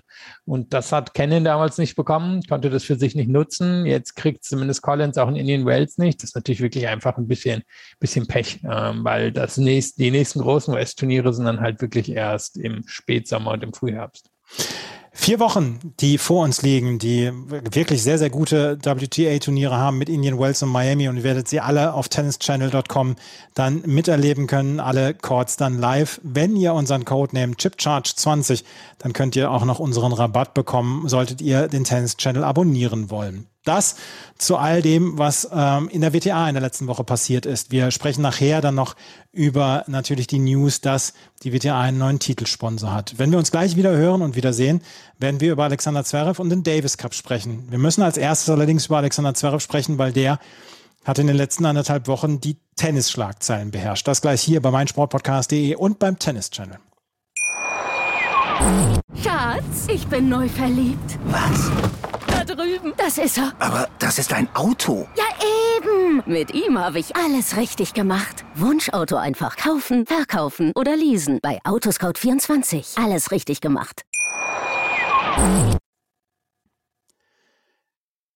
Alexander Zverev hatte sehr, sehr ereignisreiche 24 Stunden in Acapulco. Erst beendet er gegen Jensen Brooksby um 4.55 Uhr Ortszeit morgens das Match und gewinnt es in drei Sätzen, nachdem er Matchball abgewehrt hat und äh, vor damals sogar noch wirklich gut gefülltem Haus in Acapulco. Neues Stadion hat man dort gebaut. Es ist ein super Turnier eigentlich jedes Jahr. Es war nur ein obszön langsamer Boden. An dem Tag wurde gleich dreimal der Rekord für das längste Spiel in Acapulco gebrochen. Dann hat er bei Instagram Bilder von sich gepostet, wie er morgens um 7.30 Uhr noch seine Massage bekommt und dann am Ende ins Bett gehen konnte. Am nächsten Abend stand er mit Marcelo Mello, seinem besten Kumpel, wieder auf dem Platz fürs Doppel. Und dort haben sie gespielt gegen Harry Heliovara und Lloyd Glasspool. Und dort sind dann Dinge passiert, die so nicht passieren dürfen. Ich glaube, das kann man so sagen, ohne in irgendeiner Weise ähm, polemisch werden zu wollen. Alexander Zverev hatte sich über Schiedsrichterentscheidungen des Schiedsrichters so sehr aufgeregt, dass er ihn zwischendurch als Idiot beschimpft hat und dass er nach dem Handshake, als die beiden das Match verloren hatten, dann mit seinem Schläger auf den Schiedsrichterstuhl viermal eingehauen hatte und nur ganz knapp den Fuß des Schiedsrichters äh, verpasst hat. Diese Bilder sind um die Welt gegangen. Sie sind sehr, sehr heftig gewesen und er ist dafür disqualifiziert worden vom Turnier. Er musste seine Weltranglistenpunkte für das Erreichen der zweiten Runde abgeben. Er musste sein komplettes Preisgeld abgeben. 40.000 Dollar Strafe dann auch noch zahlen. Er hat selber auf Instagram hinterher gesagt, ich bereue es sehr, was ich hier getan habe. Es ist nicht zu entschuldigen. Erstmal, Philipp, natürlich ist es nicht zu entschuldigen, was er dort gemacht hat. Ähm, Natürlich kann man es auch noch in den Kontext setzen, dass er am Abend vorher oder am Morgen vorher um 4.55 Uhr noch auf dem Platz stand. Und vielleicht müssen wir auch noch darüber sprechen, dass um diese Zeit niemand Tennis spielen sollte. Jedenfalls kein Profi. Und ähm, solange das nicht aus einer Bierlaune heraus passiert, sollte man um 4.55 Uhr morgens nicht Tennis spielen. Aber das, was dort passiert ist, hat eine ganze Menge mehr kaputt gemacht als nur den Schläger bei Alexander Zverev. Es war ja halt auch wirklich ein Video, selbst wenn er nicht viel mit dem Tennis zu tun hat, was ähm, ja sehr augenscheinlich war. Denn ich glaube, das Gefühl, was da leicht aufkommt, er wollte den Schiedsrichter einschüchtern. Und warum sollte ein Sportler oder Sportlerin jemanden einschüchtern wollen? Also das scheint doch sehr fehl am Platz. Natürlich, vor allem, ich meine, die meisten Leute, die, die nicht direkt was mit Tennis zu tun haben, werden an Tennis, den weißen, feinen Sport denken, wissen auch alle, Schiedsrichter und Schiedsrichterinnen kriegen viel ab im Tennis, ähm, häufig verbal. Aber eben, was wir hier gesehen haben, dass er wirklich, ähm, ja, knapp den Fuß verpasst, dass er mit einer unglaublichen Wut auf diesen Stuhl einschlägt, dann ja nochmal zu seinem Stuhl geht und dann nochmal draufschlägt. Und wir wissen alle, was die Metaebene bei Zverev ist seit ein, zwei Jahren. Die läuft da einfach mit. Ich glaube, da brauchen wir, ähm, ja, brauchen wir jetzt nicht nochmal auszubreiten, aber wir wissen alle, ähm, was, was für Anschuldigungen gegen ihn noch immer im Raum stehen und dass er dann hier so eine kurze Zündschnur zeigt. Und das war ja einfach der Fall. Das ist schon ähm, arg unglücklich für ihn und auch ganz klar zu verurteilen. Und ich habe da auch wenige Leute gesehen, die, die das nicht klar machen würden. Ähm, denn das war völlig unangebracht. Und er, du hast gesagt, disqualifiziert worden. Er hat quasi all sein Geld zurückgegeben, was er bei dem Turnier äh, gewonnen hat. Es steht immer noch, oder naja, die ATP hat es etwas krude formuliert, es steht unter Umständen noch eine weitere Strafe ins Haus. Wir hatten ja ein paar Fälle in den letzten Jahren. Ähm, man denkt an Kyrgios und seine Ausraster, damals vor allem in Washington. Ähm, gab sicherlich noch ein, zwei andere Fälle. Ich hatte es mir eigentlich auch Cincinnati. Genau. Und ähm, von daher, es könnte sein, dass da was ähnliches gibt, dass er vielleicht noch Bewährung, ein, zwei Monate Strafe angedroht bekommt. Und ich glaube, es ist auch okay, ähm, weil er hat hier eine Grenze überschritten und wir befinden uns die ganze Zeit nah an der Grenze, weil eben Schiedsrichter und Schiedsrichterinnen verbal unglaublich angegangen werden im Tennis ähm, und wirklich von auch vielen, die oben in der Weltklasse sind, bei Damen wie bei Herren vor allem bei Herren muss man sagen, aber es gibt mhm. auch bei den Damen einige Kandidatinnen. Und hier ist aber eben schon die Grenze überschritten worden, dass er, naja, also in meinem, wenn der Schiedsrichter aus Versehen den Fuß etwas weiter runter hängen lässt oder Zverev seinen Arm nicht so kontrolliert, dann zieht er ihm halt wirklich mit Wucht aufs Schienbein drauf. Mhm. Und ähm, das wäre, wer selber zum Beispiel schon mal so doof war, einen Schläger geworfen hat und sich damit getroffen hat, der weiß, das tut sehr weh. Wir können, glaube ich, sagen, ohne das in irgendeiner Weise verharmlosen zu wollen, was Alexander Zverev gemacht hat, und wir haben es ja jetzt dann auch äh, klar benannt, dass das Tennis insgesamt ein Problem hat, beim Umgang mit Schiedsrichterinnen und Schiedsrichtern. Und da können wir zurückgehen, da können wir, da brauchen wir gar nicht zurückgehen bis zu ähm, John McEnroe in den 80er Jahren, ähm, der damals schon äh, Leute als, als Penner etc. bezeichnet hat. Wir können zurückgehen zu 2009, als Serena Williams bei den US Open disqualifiziert worden war, als sie einer Linienrichterin gesagt haben soll, dass sie den Ball nimmt und ihr den, den, den Hals runterdrückt. Äh, man kann zurückgehen zu zum Beispiel Karolina Pliskova in Rom, die ja Ähnliches gemacht gemacht hatte, als sie ihren Schläger am ähm, Schiedsrichterstuhl dann zertrümmert hatte, auch wenn dieser der Schläger gar nicht in der Nähe war vom, von, von den Schiedsrichtern. Wir können auf Daniel Medvedev zu sprechen kommen, der mal einer Schiedsrichterin in Wimbledon Geld hinter Münzgeld hinterhergeworfen hat und gesagt hat, dass sie gekauft worden ist. Wir können auch zurückgehen auf Daniel Medvedev dieses Jahr bei den Australian Open, Dennis Shapovalov dieses Jahr bei den Australian Open, der zu Carlos Bernardes gesagt hat, ihr seid alle korrupt, ihr Schiedsrichter. Tennis an sich und vor allen Dingen Herrentennis hat ein ganz großes großes Problem, was den Umgang mit Schiedsrichterinnen und Schiedsrichtern angeht. Und da, glaube ich, müssen wir so langsam mal, aber sicher mal eine Grenze ziehen, weil so geht es nicht weiter. Das können wir, und das kann der Sport an sich nicht akzeptieren, dass mit den Schiedsrichterinnen und Schiedsrichtern so umgegangen wird. Ich glaube, wir waren mal bei dem Stadion, als Federer bei den Australian Open eine Linienrichterin unglaublich angeschnauzt hat. Mhm. Also ich meine, dass wir da zusammen bei dem Match waren. Müsste ein Viertelfinale oder so, Australian Open vor drei Jahren gewesen sein. Und ja, da wird eben wirklich ja, viel, viel Wut abgelassen an den Schiedsrichtern, Schiedsrichterinnen. Da liegt es natürlich dann auch an den jeweiligen Verbänden, die klarer zu schützen und klarere Regeln zu schaffen. Und auf der einen Seite gibt es natürlich eine, eine, gewisse Lust, ähm, glaube ich, auch in der Sportöffentlichkeit, so, naja, so emotionale Auseinandersetzungen zu sehen. Und gerade im Tennis, das ja schon einfach eine, ja, eine bestimmte Art von Menschentyp braucht. Ähm, jemand, der, der emotional ist, der vielleicht in der Lage ist, diese Emotionen auch zu kanalisieren, aber trotzdem eben ähm, in der Lage ist, an, an Bereiche in sich selber ranzukommen, die vielleicht im normalen Leben unangebracht oder unangenehm sind. Und trotzdem glaube ich, da muss eine Grenze gezogen werden. Und hier hat Zverev eine überschritten. Und von daher mal gucken, ob sich ATP, WTA und ITF da was einfallen lassen oder ob das jetzt bald schon wieder vergessen wird. Wie wir, muss man auch ehrlich sein, ist im Tennis natürlich immer wieder passiert. Da kocht was hoch und dann ist es aber auch vergessen. Ist wahrscheinlich in anderen Sportarten auch so. Ich verfolge es noch nicht sehr.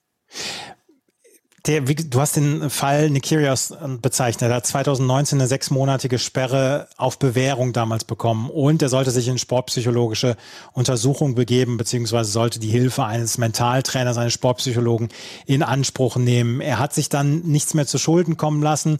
Ähm, er hat dann hinterher sich geläutert gezeigt. Auch er ist nach wie vor ein Enfant terrible und wir haben es bei den Australian Open im Doppel dann auch gesehen, wie er zwischendurch dann ausgerastet ist. Wie gesagt, ich möchte das Ganze nicht kleinreden, was Alexander Zverev gemacht hat in der letzten Woche. Das waren erschreckende Bilder und das darf nicht passieren. Mats Wilander hat sich hinterher geäußert, hat gesagt, er fordert eine Sperre für äh, Alexander Zverev und er möchte dann auch sowas wie Schläger schmeißen oder Schläger zertrümmern, möchte er auf dem Tennisplatz nicht sehen, weil sie am Ende Vorbilder sein müssen. Serena Williams hat in einem CNN-Interview gesagt, dass ähm, sie wahrscheinlich ähm, sofort verhaftet worden wäre und dass es einen Double Standard geben würde.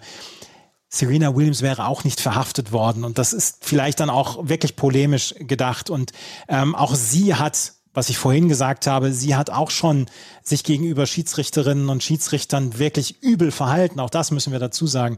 Aber ähm, dieser Fall ist halt dann nach wie vor hochgekocht. Und Alexander Zverev wird jetzt damit leben müssen, erstmal der Bad Boy des Tennis zu sein.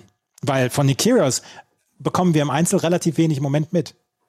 Ja, die ATP hatte ja dann eben auch in den letzten zwei Wochen gesagt, dass die Investigation wegen der häuslichen Gewaltsvorwürfe andauert und dass jetzt quasi noch eine zusätzliche Partei hinzugezogen wird. Das hat man ja häufig bei solchen, ähm, solchen Geschichten, dass dann quasi noch eine Anwaltskanzlei von außen dazugeholt wird. Das ist eben der Kontext.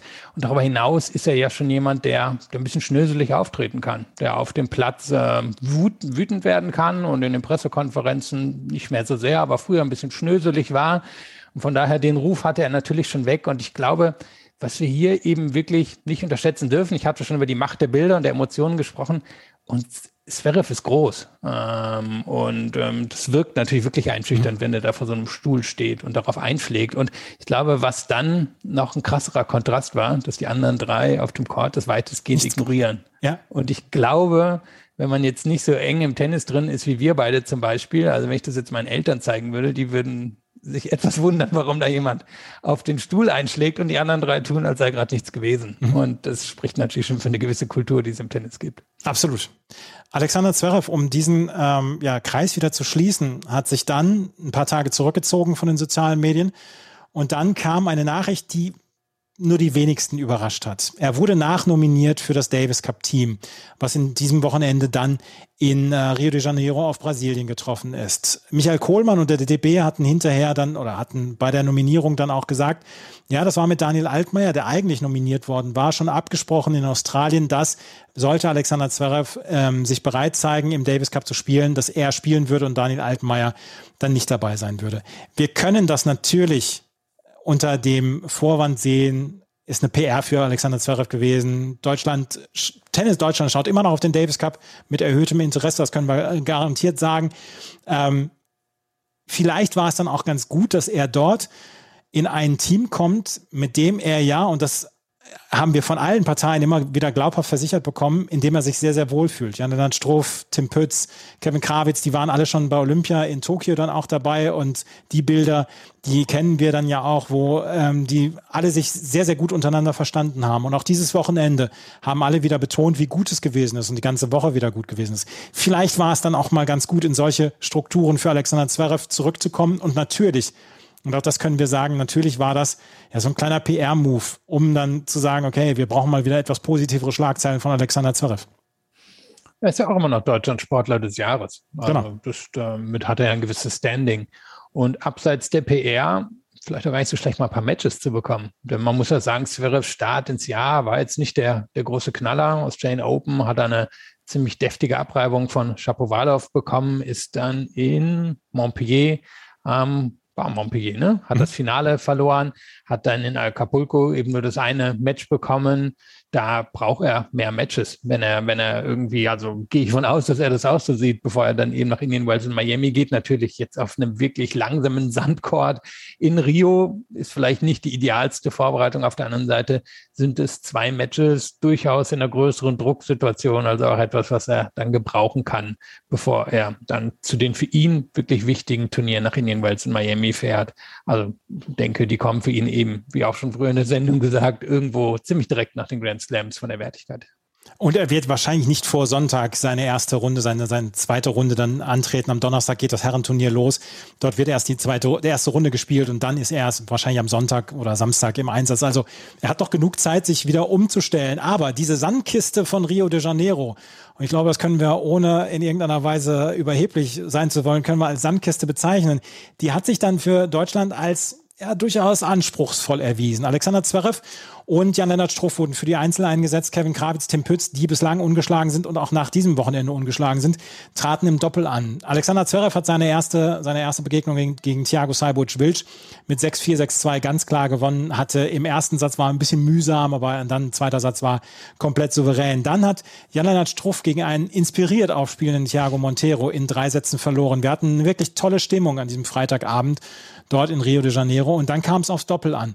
Und da hatten Kevin Krawitz und Tim Pütz wirklich harte, harte Arbeit vor sich. Besonders Felipe Meligeni auf Seite der Brasilianer hat unglaublich gutes Tennis gezeigt und war über zwei Sätze lang wirklich der beste Mann auf diesem Court.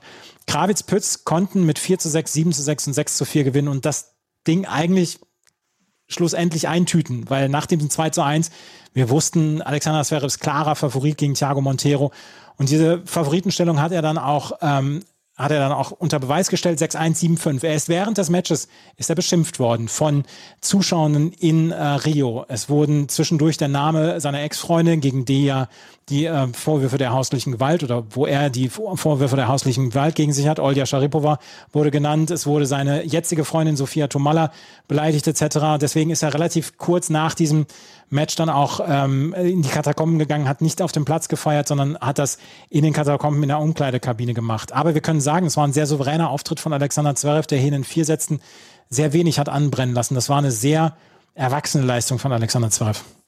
Wir wissen ja auch, es ist einer der besten Sandplatzspieler, den es auf der Tour gibt. Ähm, sein erster Gegner, Cyber Schwelt, der hatte vor, was sind es jetzt, drei Jahren? Drei Jahre, glaube ich, ja. ja. Wirklich einen Durchbruch, wo man erwarten konnte, meine Güte, für den wird es jetzt relativ schnell nach oben gehen. Dann eine der wenigen Sachen, die man von ihm hörte, war, dass er, glaube ich, einer der ersten Spieler war, der dann Corona hatte. Da erinnere ich mich noch bei ihm dran. Und so richtig zurückgekommen ist er aus der Zeit nicht. Also er, er hat Talent, aber man hat dann eben auch gesehen, was der Unterschied zu einem Zverev ist. Und dann das Match gegen Montero sagt, glaube ich, mehr aus. War natürlich dann auch unterhaltsam im, im zweiten Satz. Aber wäre er da zum Beispiel, oder wäre wär natürlich sehr spannend gewesen, wenn er den verloren hätte, was dann passiert wäre. Mhm. Denn das Publikum war ja nun wirklich, ähm, das, das war aus auf äh, Krawall. Das, das wollte sich mit das, ihm. Das war auf Zinne, das, das Publikum, ja. Wollte sich persönlich mit ihm anlegen und das wäre natürlich was geworden, wenn er ja. da wirklich in den dritten Satz gemusst hätte Und Montero, der ja eben natürlich so ein bisschen den Ruf weg hat, klassischer südamerikanischer Sandplatzspieler ist er irgendwo auch, aber schlägt eigentlich besser auf, als man denken würde. Und ähm, der kann auch jemanden wie Zverev schon unter Druck setzen. Und du hast als Sandkiste bezeichnet, wirklich die Bedingungen waren schon erstaunlich. Gefühlt ist kaum ein Ball irgendwie mal unter mhm. Schulterhöhe gelandet auf dem Court. Also das, das sind schon komplizierte Bedingungen. Und wie Zverev da durchgekommen ist, zeigt dann natürlich, warum er so weit oben in der Weltrangliste steht. Und ja, das ist sicherlich ein absoluter Druckmoment, da durchzukommen. Und dann, ja, das mit dem Publikum hast du ja schon beschrieben. Man, haben wir beim Davis Cup gerade in Südamerika natürlich schon häufiger erlebt, dass es da sehr rowdyhaft zugeht. Kevin Krawitz, Tim Pütz sind nach wie vor im Doppel ungeschlagen.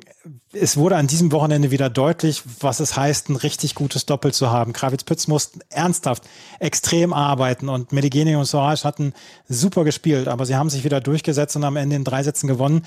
Ähm, Kevin, äh, Tim Pütz ist inzwischen der beste deutsche Doppelspieler in der Weltrangliste, ist auf Platz 12 in der Weltrangliste inzwischen.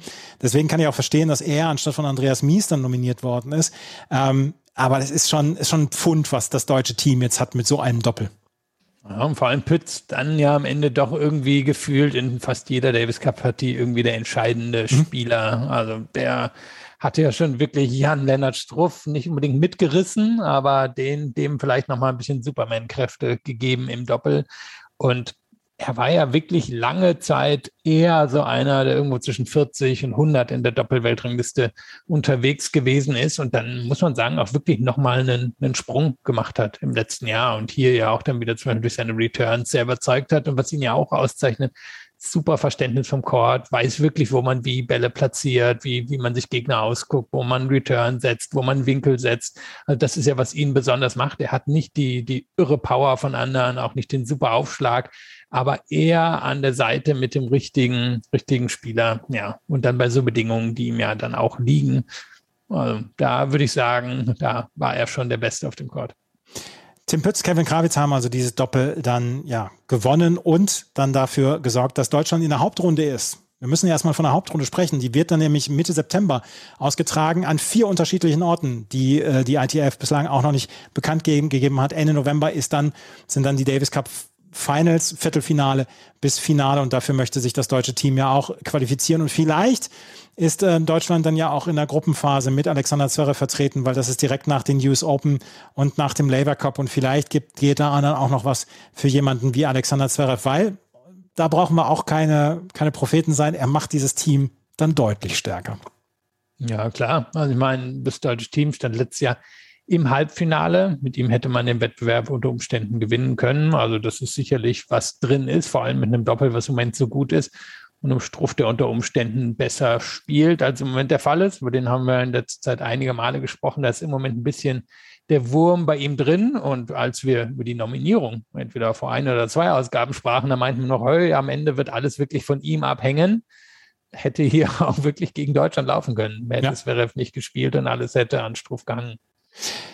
Wir können noch ein paar über andere Ergebnisse sprechen, weil größtenteils haben sich die Favoriten durchgesetzt. Das einzige Team, was wir ja vermissen werden bei den Davis Cup Finals, Schrägstrich bei der Hauptrunde, das ist Kanada. Die waren ohne Dennis Shapovalov und ohne Felix Auger aliassim angetreten in den Niederlanden. Und die Niederländer haben ja so ein bisschen ja jetzt äh, Blut geleckt dadurch, dass sie Bocic von Sansrolp haben, dadurch, dass sie Tellen Grigspor haben und dann mit Wesley Kohlhoff und Matt Middelkoop dann auch noch ein wirklich exzellentes Doppel haben, haben hier 4 zu 0 gewonnen gegen Alexis Galano Steven Dietz und dann im Doppel Peter Polanski, Braden Schnur.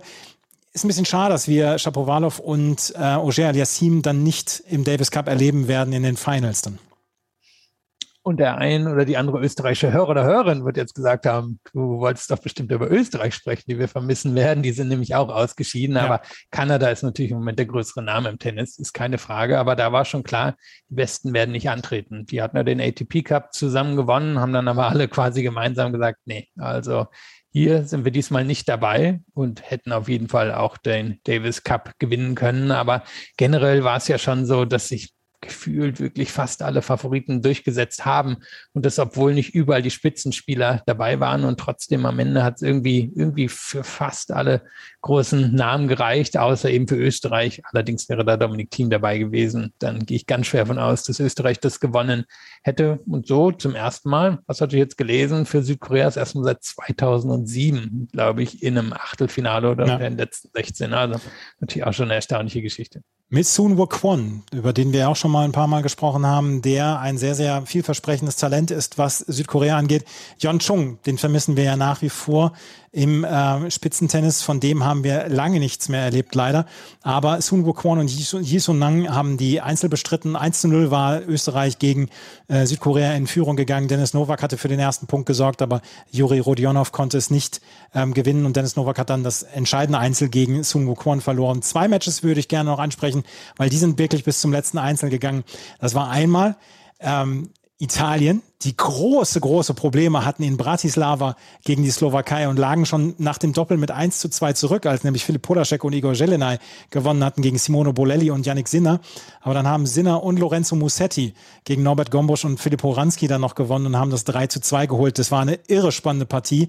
Und was ich noch einmal ansprechen wollen würde, war, was wirklich erstaunlich gut gelaufen ist, auch das Match zwischen Australien und Ungarn. Da stand es nämlich auch 3 zu 2 am Ende, nachdem die Ungarn durch Marton Fucovic das 1 zu 1 geholt hatten gegen Thanasi Kokinakis. Dann Fabian Marujan und Mate Valkusch das Doppel gegen John Pierce und Luke Saville gewonnen haben, was eine völlige Sensation war dann auch noch. Dann haben aber Alex de Menor und Thanasi Kokinakis noch fürs 3 zu 2 gesorgt. Ähm, das waren die beiden interessantesten Duelle, die wir dort in der ersten Runde haben. Ein Wort noch, die Ukraine in der Weltgruppe 1 hat in Belek gespielt, in der Türkei, gegen Barbados, 3 zu 0 gewonnen. Alexei Krutik und Ilya Matschenko in den Einzeln und im Doppel dann noch, äh, da muss ich gerade nachgucken, Ilya Matschenko und Alexei Krutik haben auch das Doppel gespielt gegen unter anderem Darian King aus Barbados. Ähm, die haben andere Sorgen und andere Probleme, aber trotzdem, das wollte ich nochmal ansprechen, dass die Ukraine in der Weltgruppe 1 dort gewonnen hat. Das war's für den Davis Cup. Mehr haben wir im Moment nicht, ne? Da kommen ja noch zwei spannende Wochen beziehungsweise Wochenenden. Das hat sich ja mittlerweile dann doch wieder aufgeteilt über das gefühlt ganze Jahr, wobei ja. ja ursprünglich mal die Idee war, das alles in ein bis zwei Wochen zu quetschen. Aber wir werden noch mindestens zweimal in diesem Jahr über Davis Cup sprechen. Absolut. Und wir sprechen gleich über die News der Woche, weil wir haben einige News. Eine News, die sich anscheinend schon länger angekündigt hatte, ist, dass Novak Djokovic und Marian Beider jetzt getrennte Wege gehen. Aber wir müssen über eine sehr gute Nachricht sprechen, über eine sehr gute Nachricht für die WTA. Das gleich hier bei Chip in Charge, unserem Tennis Talk auf meinsportpodcast.de und heute auch auf dem Tennis Channel. Schatz, ich bin neu verliebt. Was? Da drüben. Das ist er. Aber das ist ein Auto. Ja, eben. Mit ihm habe ich alles richtig gemacht. Wunschauto einfach kaufen, verkaufen oder leasen. Bei Autoscout24. Alles richtig gemacht. Die WTA hatte im letzten Dreivierteljahr eine ganze Menge zu kämpfen. Hat sie eigentlich schon ein bisschen länger dadurch, dass sie sich sehr von China abhängig gemacht hat, dadurch, dass wenig Turniere in den letzten Monaten stattgefunden haben, dass die Spielerinnen dann auch wenig Spielmöglichkeiten hatten. Auf der einen Seite ist jetzt verkündet worden, dass ähm, die WTA 125 Tour erweitert worden ist. Und das ist so ein bisschen das äh, Pendant zu der höchsten Challenger-Klasse. Aber die viel größere Nachricht wurde letzte Woche bekannt, als man einen, ähm, einen einen Vertrag als Titelsponsor mit der Firma Hologic gemacht hat. Ein Unternehmen für medizinische Geräte und Diagnostik. Und ähm, die WTA hatte seit 2010 keinen Titelsponsor mehr. Und die beste Nachricht vielleicht an dieser gesamten Geschichte ist, neben dem ganzen Geld natürlich, was in den nächsten Jahren dann äh, in die WTA fließen wird, ist die Tatsache, dass die Firma extra in der Pressemitteilung nochmal betont hatte, dass dieser Weg, den die WTA gegangen ist, rund um den Fall von Peng Shuai, dass er also gesagt hat, wir verzichten auf die Turniere in China, dass das mit ausschlaggebend dafür war, dass man die Gespräche aufgenommen hat. Und das ist eine, ich glaube, man kann sie gar nicht überbewerten, diese Nachricht. Das ist eine bahnbrechende Nachricht für die WTA. Eine unglaubliche Sicherheit, die die WTA rein finanziell dann auch in den nächsten Jahren jetzt erhalten wird. Ja, die WTA hat ja eben, also beide, beide großen Tennistouren haben gar nicht so viele Einnahmemöglichkeiten, wie man denken würde. Es sind die Lizenzen und es sind dann vor allem auch ähm, die Jahresendturniere und natürlich dann auch eine gewisse Beteiligung an den äh, Fernseh- und anderen Medieneinnahmen. Aber einen Hauptsponsor zu haben und das war ja schon quasi einer der Gründe, warum es die WTA damals überhaupt geschafft hatte, von, von null quasi nach oben zu kommen. Sie waren ja am Anfang von einer Zigarettenmarke gesponsert, kann man sich heute nicht vorstellen, aber war quasi die, naja, mit Unterbrechung die ersten 20 Jahre so. Und viele, die, denke ich, dem Tennis oder zum Tennis gekommen sind, werden sich vielleicht noch an Sony Ericsson erinnern. Genau. Das war ziemlich lange die Sony WTA Tour bis, ja, ich glaube, so 2011, 2012. Und man muss sagen, seitdem hat es keinen Hauptsponsor mehr gegeben. Und es wurde immer mal wieder verkündet, ja, ja, wir sind ganz nah dran. Und es ist eben absolut essentiell, um weitere Einnahmen zu generieren. Und ich hatte jetzt auch gar nicht mehr so richtig damit gerechnet, obwohl wir alle wussten, wie wichtig es sein würde, nachdem die WTA-Tour sich aus China zurückgezogen hat. Und jetzt passt das natürlich auch, denn du hast angesprochen, die Firma macht medizinisches Equipment, aber eigentlich primär medizinisches Equipment für ähm, ja, wie formuliert man das am besten für Untersuchungen, die an Frauen durchgeführt werden, zum Beispiel wie Mammografien ähm, und, und andere Sachen. Also es passt eigentlich perfekt. Es wurde dann ja auch in der in der ähm, Presseerklärung unterstrichen, wie die beiden zusammenarbeiten werden. Und das kann man sich schon sehr gut vorstellen. Und es hat sich die WTA jetzt auch, ja, in Anführungszeichen verdient, glaube ich, nach den letzten Monaten, die sie hingelegt haben, dass sich da jemand hinstellt und sagt, na, das unterstützen wir jetzt aber finanziell, gerade in den schwierigen Zeiten, die jetzt wohl kommen werden für die WTA.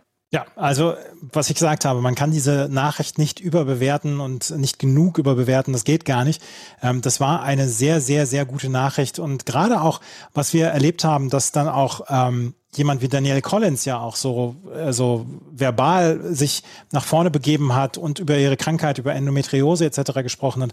Auch das passt dann alles zusammen und das war ja, da sind zwei Parteien zusammengekommen, wo man am Ende denkt, dass das passt. Und äh, das ist jetzt nicht in irgendeiner Weise, dass man denken muss, na, wie könnte das denn zusammenpassen, diese beiden äh, Unternehmen, auf der einen Seite die WTA, auf der anderen Seite dann diese Firma, das passt schon alles sehr, sehr gut. Wir wissen nichts über die äh, über die Einzelheiten, also wir wissen nichts über die finanziellen Einzelheiten und auch wie viele Jahre dieser Vertrag andauern soll, aber wir wissen, dass die WTA-Tour ab ich glaube, Indian Wells schon die Hologic WTA Tour heißen wird und dass es in den nächsten Monaten dann auch noch mehr Kommunikation rund um dieses Thema gibt. Die WTA hat einen neuen Titelsponsor. Das wollten, mit dieser Nachricht wollten wir eröffnen.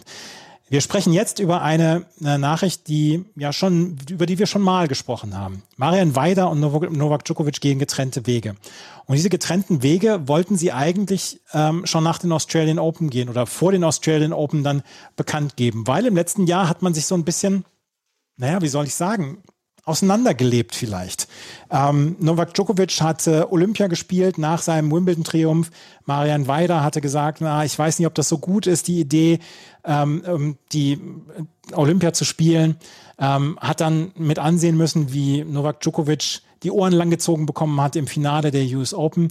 Ähm, dann hatte Marian Weider dann auch wohl Unverständnis gezeigt, dass sich Novak Djokovic nicht hat impfen lassen und gesagt, ja gut, so viele Turniere wird er jetzt nicht spielen können. Indian Wells wird er zum Beispiel noch nicht spielen können und vielleicht dann auch nicht Miami.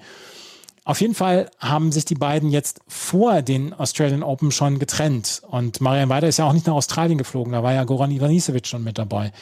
Es ist eine Nachricht, die überraschend kam jetzt in diesem Kontext, aber die schon länger geplant war. Also es ist keine Hauruck-Entscheidung gewesen. Nee, es las sich quasi so, als wenn es im letzten Herbst entschieden worden sei, dass die beiden getrennte Wege gehen. In der, naja, in der klassischen Pressemitteilung war jetzt auch kein böses Blut über irgendwen oder irgendwas zu finden. Also da, da klang das alles ganz friedlich, aber du hast ja schon die vermutlichen Gründe oder wahrscheinlichen Gründe aufgeführt, warum sich die beiden vielleicht auseinandergelebt haben. Und da kann man ja sagen, ich meine, es ist ja schon fast so lang wie eine Ehe. Die beiden waren in den letzten 15 Jahren fast immer zusammen. Er war bei allen Grand Slam-Titeln an seiner Seite. Und vielleicht kann man trotzdem auch bei Djokovic eben über, über den Fakt, dass oder über, naja, darüber hinaus noch verstehen, dass er nochmal eine andere Stimme hören will, vielleicht nochmal jemanden dazu holen will ähm, er hat ja wirklich angekündigt in dem BBC-Interview vor ein paar Wochen, dass er noch lange spielen will. sieht jetzt ja auch so aus, dass er in Europa bei quasi jedem Turnier an wird antreten können. Also ich vermute, bis dahin dürfte, also bis die jeweiligen großen Turniere anstehen, dürfte sich das jeweils geklärt haben. In Frankreich sieht es schon so aus. Großbritannien wird er vermutlich reinkommen, ähm, Italien wohl auch. Also ich denke, wir werden nach dem ähm, US-Swing Djokovic wieder regelmäßig auf dem Platz zurücksehen. Da kann man gespannt sein, ob er nochmal jemanden neuen an seiner Seite hat. Ähm, ich glaube, Boris Becker wird es auch nicht nochmal machen, aber wer weiß, wer da noch ist. Ja, es ist ja immer eine interessante Geschichte und äh, es gab ja auch Roger Federer zum Beispiel hat ja auch ähm, schon Trainer gewechselt, der zwischendurch mit Stefan Edberg zusammengearbeitet, dann mit Ivan Lubicic, Severin Lüthi war immer an seiner Seite etc. Also da gab es dann ja auch immer Wechsel und es gab dann auch immer Wechsel in so einem Bereich, wo man gesagt hat, ja, das ist so, so ein, ähm, ein sehr, sehr großer Name, der da auch kommt. Und da ist jetzt kein Name dabei, wo man sagt, das ist ein Unbekannter. Vor 15 Jahren war Marian Weider ein Unbekannter, was die Trainer, äh, was, was die Trainertätigkeit angeht. Aber der wird sich jetzt die Jobs aussuchen können, Marian Weider, nach diesen 15 Jahren. Ich meine, er hat, er hat Novak Djokovic quasi mit zur Nummer 1 geführt. Ich habe gerade überlegt, wen hat er damals nochmal trainiert? Er hat, hat er nicht mit irgendeiner Spielerin zusammengearbeitet? Ich bin mir nicht mehr ja. ganz sicher. Also da, da hat er schon probiert. Vielleicht sieht es auch als, als sein Lebenswerk, wird auch genug verdient haben. Ich glaube nicht, dass der nochmal wird arbeiten müssen. Aber wer weiß, ich habe da jetzt keinen Einblick. Aber bin, bin auch gespannt. Er, er hat eigentlich ja noch zehn Jahre ungefähr bis zur Rente. Also mal schauen, ob wir den noch irgendwo sehen. Und als du gerade mit Roger Federer begannst, habe ich schon gedacht, ob du vorschlägst, dass Federer sein Trainer wird. Nein! das wäre natürlich was. Das, das wäre wirklich was. Über Roger Federer sprechen wir gleich noch. Aber Marian Weider wurde dann in der letzten Woche dann auch sofort mit einem Namen in Verbindung gebracht, der seit ein paar Monaten auf Trainersuche ist. Das ist nämlich Andy Murray. Andy Murray hatte ja zum Beispiel bei den Australian Open mit Jan de Witt gearbeitet, ähm, dem deutschen Trainer. Ähm, das allerdings hatte nicht so richtig gefruchtet und dann war Andy Murray weiterhin auf der Suche. Und jetzt gibt es eine Übereinkunft und eine weitere Zusammenarbeit mit ihm und Ivan Lendl. Zwei der also wenn man so sich so zwei Pole betrachtet, könnten sie nicht weiter auseinander sein. Auf der einen Seite Andy Murray, der der alles dafür tut, dann auch seine, seine Box zu beschimpfen und der eigentlich äh, gerne auf dem Platz krakeelt wie ein Rohrspatz, aber immer gegen sich. Also das ist äh, nie im unfairen Bereich, außer es geht gegen Gegner, die er nicht leiden kann. Äh, auf der anderen Seite äh, Ivan Lendl, der sich nie zu einem anderen Gesichtsausdruck als einem stoischen geradeausblicken durchringen lässt. Ähm, die beiden arbeiten zum dritten Mal miteinander, haben zusammen Wimbledon dann auch gewonnen. Ich finde es höchst erfreulich, dass Ivan Lendl wieder in einer Trainerbox zu sehen sein wird, weil ich mag ihn als Typen sehr, sehr gerne. Ich bin extrem gespannt, wie es äh, passiert oder wie es laufen wird zwischen den beiden. Die werden erst nach dem Sunshine Swing in Miami werden sie die Arbeit zusammen aufnehmen, weil sie sich dann zusammen auf die Rasensaison vorbereiten. Wir haben ja darüber gesprochen, dass Andy Murray die äh, Sandplatzsaison komplett aussparen wird ich bin so gespannt auf diese Zusammenarbeit. Ich glaube, es wird lustig. Ja, kann man von ausgehen. Und ja, ähm, Lendl ist auch derjenige wirklich, der mit Murray alle Grand Slam-Titel gewonnen hat. Also ein bisschen wie bei Weider ähm, hat Murray auch ohne Lendl keinen Grand Slam-Titel gewonnen, auch wenn Lendl vielleicht jetzt nicht der alleinige Grund dafür war. Ich würde es vor allem auch nochmal sehen als ein Murray will es wohl wirklich wissen. Also mhm. man hat ja das Gefühl, der hechelt im Moment so ein bisschen dem Feld hinterher, aber, aber er will unbedingt ans Feld ran und hatte auch ab und an mal gute Siege und dann scheidet er meistens im nächsten Match schon aus. Und so würde ich es jetzt aber deuten mit Lendl, dass er wirklich angreifen will. Und der muss sich ja nach dem Australian Open Sieg von Nadal wirklich gesagt haben, ja, also Wimbledon kann ich aber auch gewinnen, wenn der ja. Nadal die Australian Open gewinnt. Und dann sich nochmal Lendl an die Seite zu holen, es nochmal zu probieren. Er wird vermutlich keine drei Jahre mehr die Möglichkeit haben. Und ich glaube, es ging ja auch immer wieder auseinander, weil Lendl einfach keine Lust hatte, mit ihm zu reisen. Es war dann ja auch in der Meldung ein weiterer Coach wird gesucht, der mit ihm reist drin. Aber ich kann mir schon vorstellen, dass Lendl in Wimbledon zum Beispiel aufschlägt. Das wird dem ja auch ganz gut gefallen. Ja, das denke ich auch. Und in Wimbledon hat er ja wahrscheinlich dann auch so ein so ein Universalschlüssel, den er dort äh, haben darf, auch wenn er dieses Turnier nie gewonnen hat und sich zwischendurch dann auch etwas negativ über diesen Platz geäußert hat und über Rasentennis. Aber Ivan Lendl ähm, ist natürlich nach wie vor ein gern gesehener Gast auf allen Plätzen dieser Welt und er, um ihn war es ja ein bisschen ruhig geworden in den letzten Jahren. Er hat ja ein paar Monate, glaube ich, mit Alexander Zverev zusammengearbeitet und haben beide äh, Seiten entschieden, dass das funktioniert so nicht. Ähm, Und dass er jetzt wieder an der Seite von Andy Murray ist, wie gesagt, es könnte sehr, sehr unterhaltsam werden. Ich freue mich drauf, wenn ich die beiden zum ersten Mal miteinander sehe. Andy Murray und ähm, Ivan Lendl gehen wieder zusammen auf Tour. Dann lass uns über den dritten großen sprechen.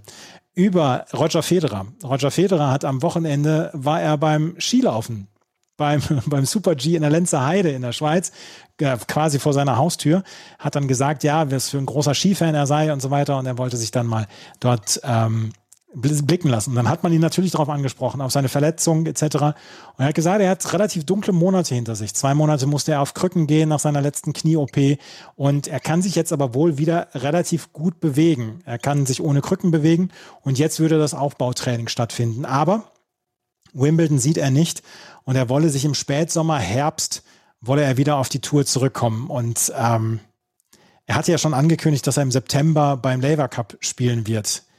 Und ich werde das Gefühl nicht los, dass das vielleicht sein Comeback und sein Karriereende sein wird. Also sicherlich im Bereich des Möglichen. Haben wir jetzt auch schon ein paar Mal in den letzten Jahren vermutet, dass wenn die Karriere dann dort vermutlich beendet werden wird, vielleicht auch in Basel, ist natürlich auch eine Möglichkeit, die beiden liegen ja nicht mehr so weit auseinander und er hatte dann ja auch gesagt, dass er eben in den nächsten Tagen dann mal mit Mirka zusammen Tennis spielen will. Also ich glaube, zu große Hoffnung, dass er in Wimbledon spielen wird, sollte man wirklich nicht haben, wenn man Roger Federer-Fan ist. Severin Lüthi hatte das ja auch schon in den Tagen zuvor so ungefähr gesagt, dass das sehr, sehr eng werden würde mit Wimbledon. Und es würde ja eben Sinn machen, entweder noch die US Open zu spielen oder Labour Cup oder dann eben nochmal in Basel. Aber ich sehe jetzt auch nicht, er wird 41 in diesem Jahr. Ne? Ich sehe jetzt nicht, dass er nochmal drei Jahre auf der Tour hinlegt. Da wäre ich doch schon sehr überrascht, muss ich sagen. Nein, das wäre ich auch nicht. Tom Brady hat auch irgendwann gesagt, dass er die Karriere beendet. Deswegen irgendwann wird auch Roger Federer sagen müssen, okay, es geht jetzt nicht mehr weiter. Und Tom Brady hatte noch eine etwas andere Position als Roger Federer. Der musste sich nicht so viel bewegen. Sage ich jetzt mal. Roger Federer hat auf jeden Fall einen Gesundheitszustand, seinen Gesundheitszustand so ein bisschen zusammengefasst und hofft im Herbst wieder dann dabei zu sein. Mitte September ist dann auch der Laver Cup in London. Ähm, übrigens astronomische Preise, was man so liest, gibt es äh, dort in London. Äh, das lassen sich die Organisatoren relativ fürstlich bezahlen. Naja, wir werden ja auch nicht die Einzigen sein, die denken, dass das vielleicht der letzte Auftritt von Federer ist, zumindest als aktiver Spieler.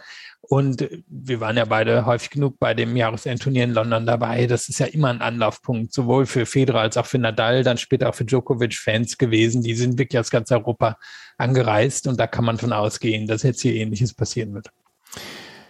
Zwei Nachrichten haben wir noch, die äh, betreffen die WTA. Auf der einen Seite Bavara Lepchenko. In den USA ist sie jetzt in, inzwischen beheimatet, hat auch die amerikanische Staatsbürgerschaft, ist in Usbekistan geboren, war letztes Jahr im Sommer äh, auf ein verbotenes, äh, auf eine verbotene Substanz positiv getestet worden und war dort schon vorsorglich gesperrt worden. Jetzt gab es die Sperre und die ist für vier Jahre ausgesprochen worden, rückwirkend zum August 2021 und ist bis 2025 dann jetzt ähm, beziffert. Barbara Lepchenko ist 35 Jahre alt. Sie hatte eine ordentliche Karriere bisher, aber sie hat jetzt diese Dopingsperre. Sie will selber dann nochmal vor das Sportgericht, vor den Kass gehen, um diese Sperre zu ähm, minimieren bzw. streichen zu lassen. Aber es scheint so, als ob die Karriere von Barbara Lepchenko vorbei ist, weil ich kann mir nicht vorstellen, dass sie mit 39 dann nochmal ein Comeback geben wird. Nee, das glaube ich auch nicht. Ich kann gerade das eine Dokument nicht öffnen, wo ich mir den Namen des Mittels aufgeschrieben hatte, aber es war schon eine erstaunliche Substanz, die sich da in ihrem Körper wiedergefunden hat, steht schon seit längerem auf der Dopingliste drauf. Ähm, de facto eher eine Art von Muntermacher gewesen, wahrscheinlich auch zur Förderung von Konzentration.